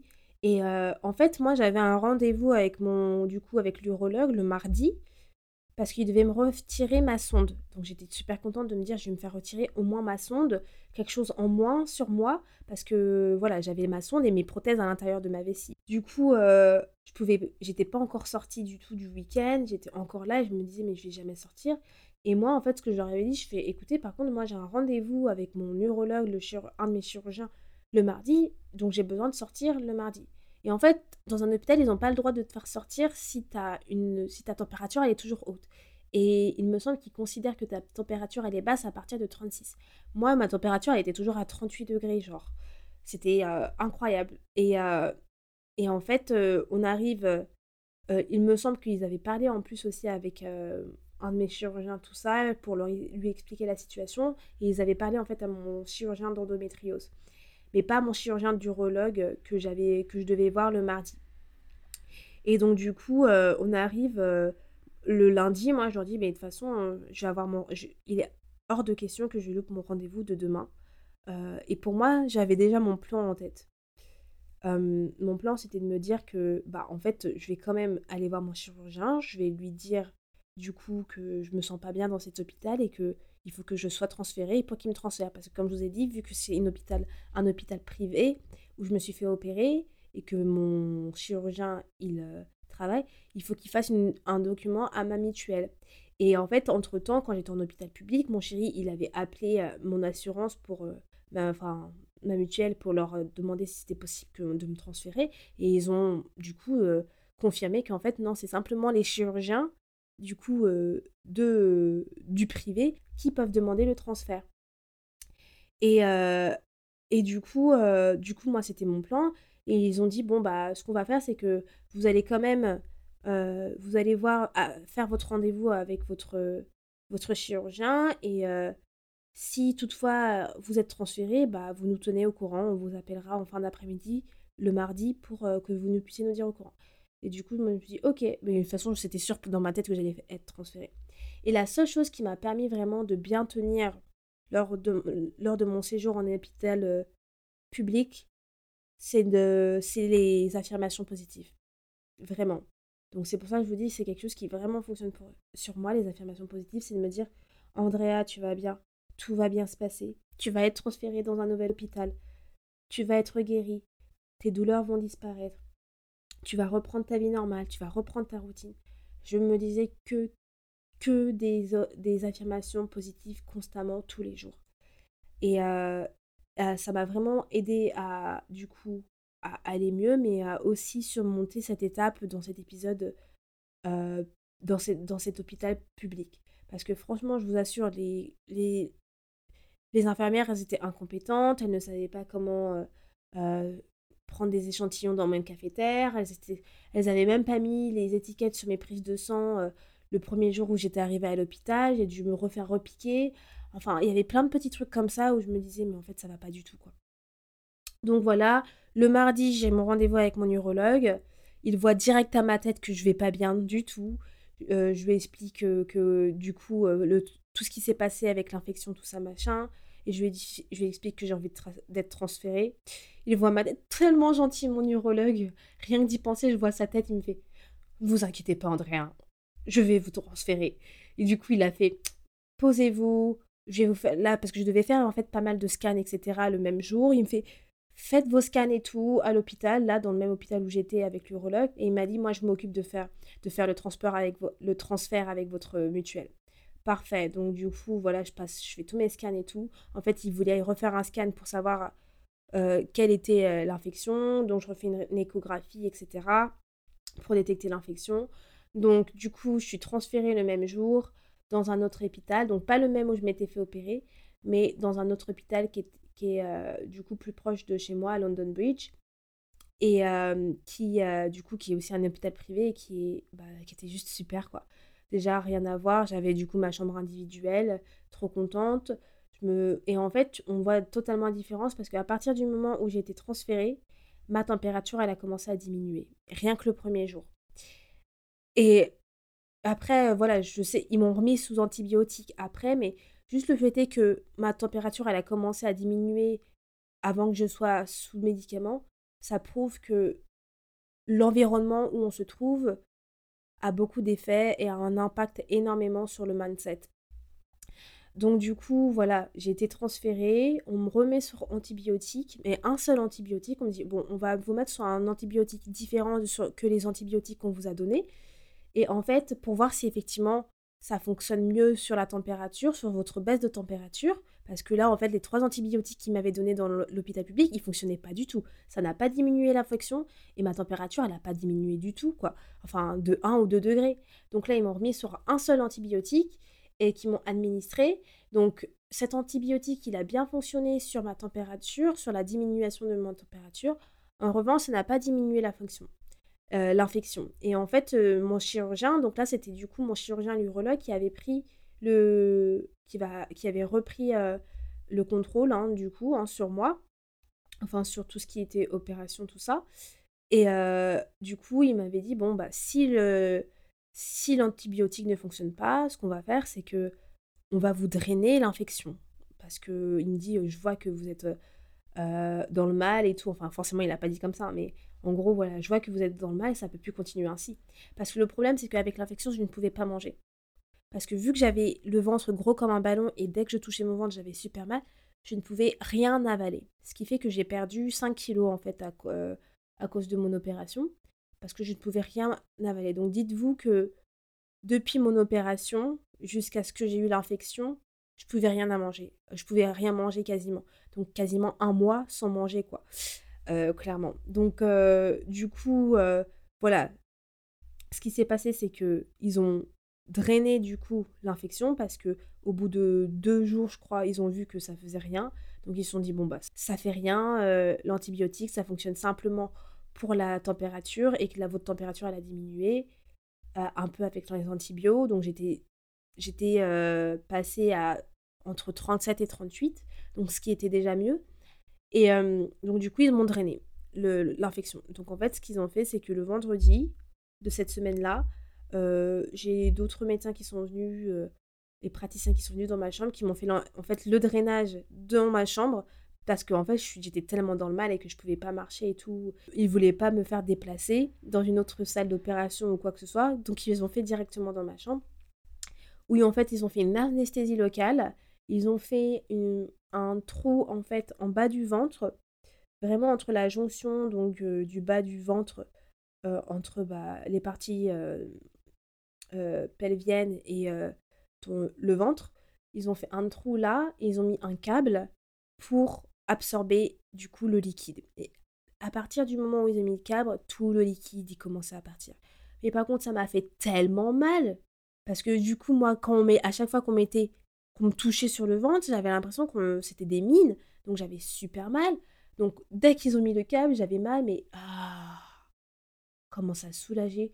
Je voyais du coup tout le liquide jaune, on dirait c'était du gingembre, oh, dégueulasse, rien que d'y penser, se remplir dans la poche du coup.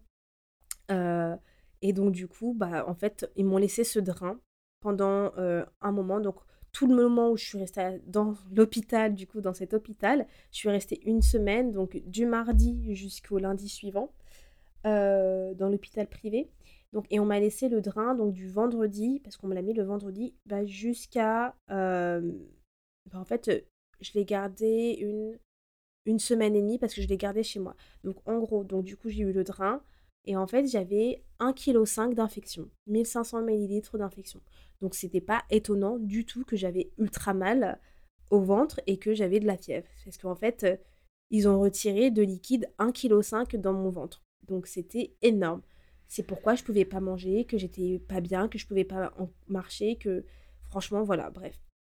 Et c'est bizarre parce que c'est du liquide en plus.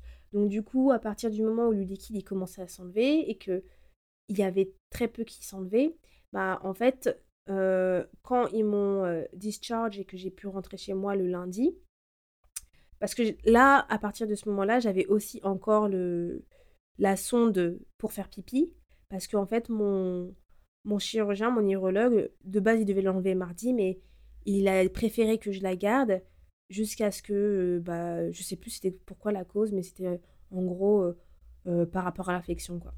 Et donc, du coup, le lundi où j'ai pu enfin rentrer chez moi, on m'a enlevé du coup mon, ma sonde avec ma poche à urine, donc j'étais super contente. Et euh, on m'a remplacé mon gros drain par un petit drain, donc ça veut dire une petite poche qui était du coup reliée au câble, de, mais pour euh, être à domicile. Et en fait, j'ai dû garder le drain pendant une semaine pour voir s'il y avait encore du liquide d'infection qui euh, bah, qui sortait, quoi. Donc j'ai gardé ça pendant une semaine.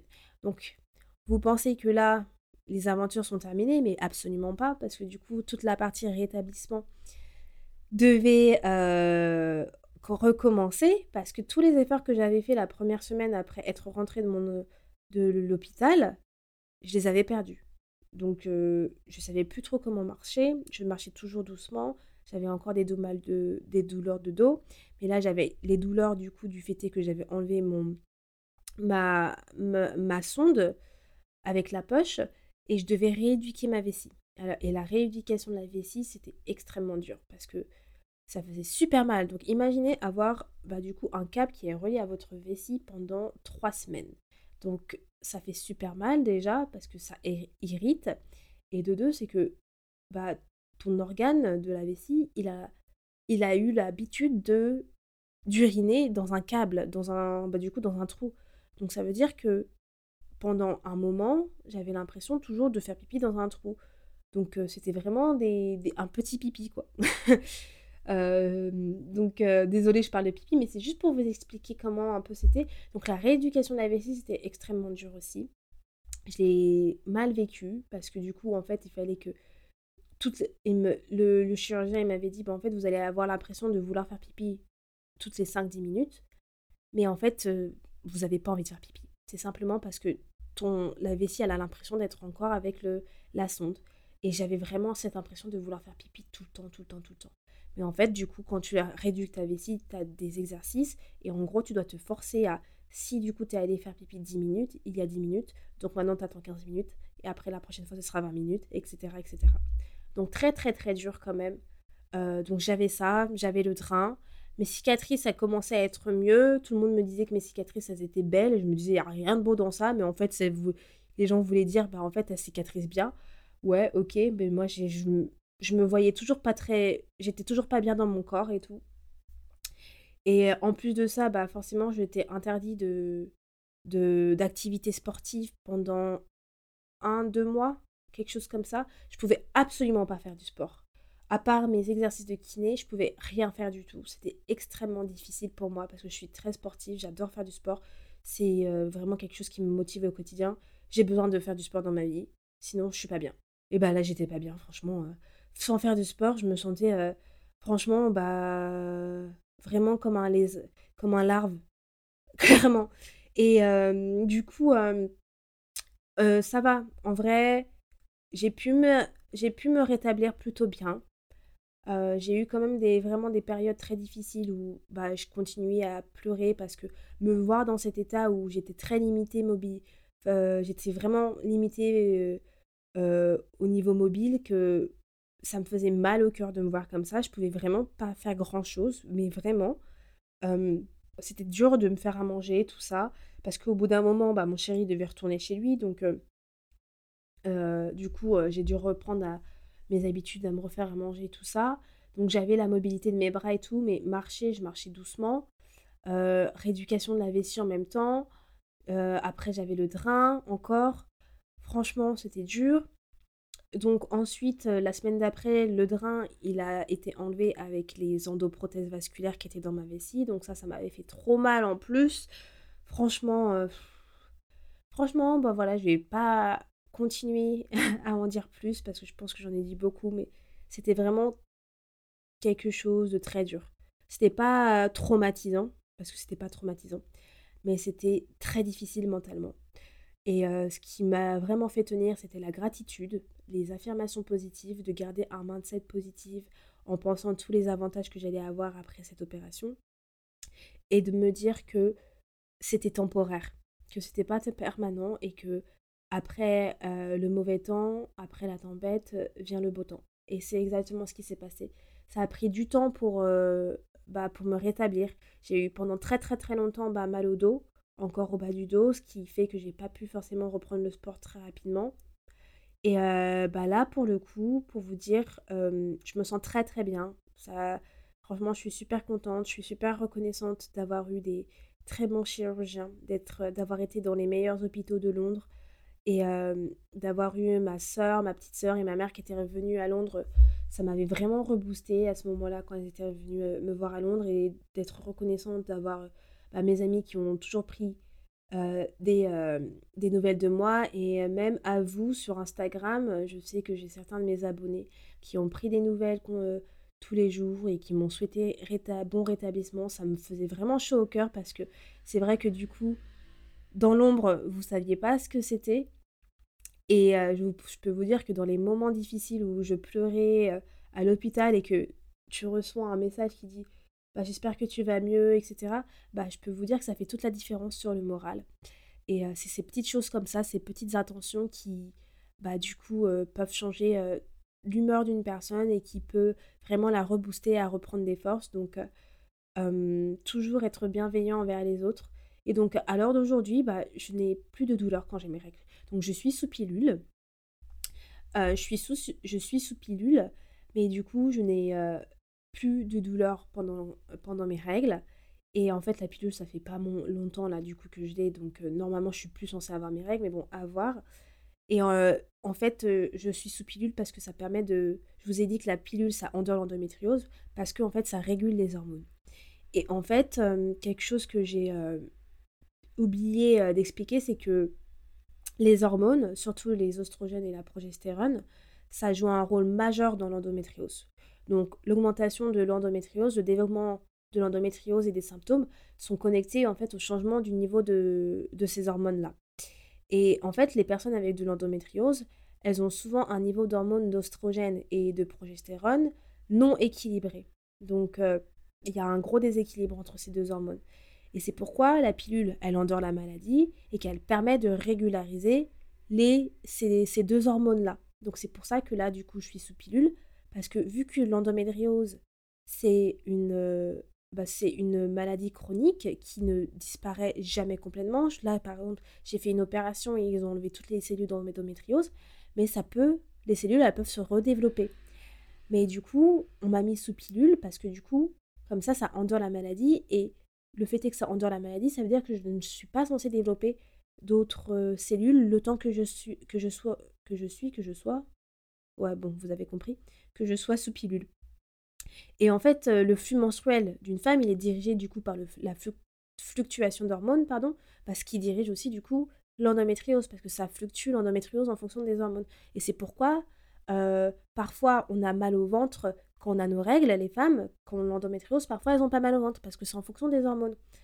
Donc, euh, du coup, plus tes hormones sont déséquilibrées, plus ton endométriose, elle se, elle se, elle se développe. Donc, donc voilà. Et en fait, du coup, ce que je voulais dire, c'est que une chose aussi, c'est que il n'y a pas de lien entre la forme d'endométriose que je vous parlais tout à l'heure, les différentes formes, et la douleur que l'on a. Par exemple, que vous pouvez avoir une endométriose superficielle qui est la moins grave, mais avoir beaucoup de douleurs, des grosses douleurs. Et pourtant, cette forme d'endométriose, c'est pas la plus grave vraiment. C'est contrairement à une endométriose profonde. Et par exemple, vous pouvez avoir une endométriose profonde comme moi, et celle-ci, elle, peut peut paraître, euh, elle peut passer inaperçue et ne, vous pouvez ne pas avoir douleur. Donc, l'endométriose, c'est vraiment une maladie très complexe, très dure à expliquer, et c'est pourquoi encore aujourd'hui, même euh, les meilleurs chirurgiens du monde, les, les meilleurs scientifiques, n'arrivent pas à, à comprendre cette maladie. Parce que c'est trop compliqué, c'est trop complexe. Donc il y a différentes formes d'endométriose comme je l'ai cité. Chaque femme est différente. On ne réagit pas pareil euh, euh, face à la maladie. Donc euh, c'est vraiment complexe. Et c'est pourquoi chaque femme est différente et c'est pourquoi il faut quand même consulter pour savoir si vous avez l'endométriose ou pas. Et dites-vous qu'il n'est pas normal d'avoir mal au ventre lorsque vous avez vos règles. Si vous soupçonnez que vous avez l'endométriose, je vous vraiment je vous euh, invite à contacter Endo France qui peut vraiment vous aider à pouvoir euh, euh, vous guider vers les meilleures personnes pour, pour pouvoir faire les, les examens pour l'endométriose. Parce que plus tôt vous détectez votre endométriose, mieux c'est pour le futur. Surtout si vous avez des projets de bébé, tout ça. Et franchement, en connaissance de cause et en connaissant pas mal de gens qui sont dans ce problème-là à cause de leur endométriose, je peux vous dire que le mieux, c'est vraiment de, de le détecter plus tôt et de vraiment suivre votre, votre, votre, intuition. Si vous connaissez bien votre corps et que vous vous dites non, il y a quelque chose qui ne va pas dans mon corps, ne prenez pas 3000 ans pour pouvoir aller consulter. La santé, c'est super important. Et sans la santé, on n'a vraiment rien. Et je l'ai vraiment appris euh, lors de mon opération, franchement, parce que c'était extrêmement dur. Et j'avais l'impression que je pouvais rien faire. Et je me suis vraiment dit, sans la santé, j'ai rien. Et j'étais vraiment reconnaissante de me dire que c'est temporaire et que je vais être, euh, je vais péter la forme après euh, que, que mon opération soit terminée. Donc, allez vous faire consulter, faites partager ce, cet épisode de podcast aux personnes qui ont besoin d'entendre ce type de témoignage. Si vous aviez des douleurs de règles auparavant, mais que maintenant vous êtes sous contraceptif hormonal et que vous n'avez plus de douleur, moi, ce que je vous, ce que je vous recommanderais, c'est de quand même aller voir une gynécologue et euh, voir comment vous pouvez vous faire dépister pour l'endométriose. Parce que franchement, vivre avec l'endométriose, ce n'est pas facile. C'est souvent sous-estimé. Et moi, je sais que j'ai beaucoup d'amis euh, qui avaient, enfin beaucoup d'amis ou de gens en général qui avaient sous-estimé mon opération. Parce que quand les gens pensent à l'endométriose, forcément, ce n'est pas un cancer, on n'en meurt pas. Donc, on ne pense pas que c'est autant grave. Mais les personnes qui le vivent, les femmes qui le vivent, franchement, je peux vous dire que c'est très grave pour nous. Parce que quotidiennement, c'est un combat. Enfin, mensuellement, c'est un combat. Et il y a des femmes qui vivent quotidiennement en fonction de l'endométriose que je vous ai dit qu'elles ont et les douleurs. Mais c'est un combat de se dire de voilà, je peux pas aller, euh, aller je peux pas profiter avec mes amis parce que j'ai des douleurs. Je suis obligée de me plier en deux. Les médicaments ne font rien.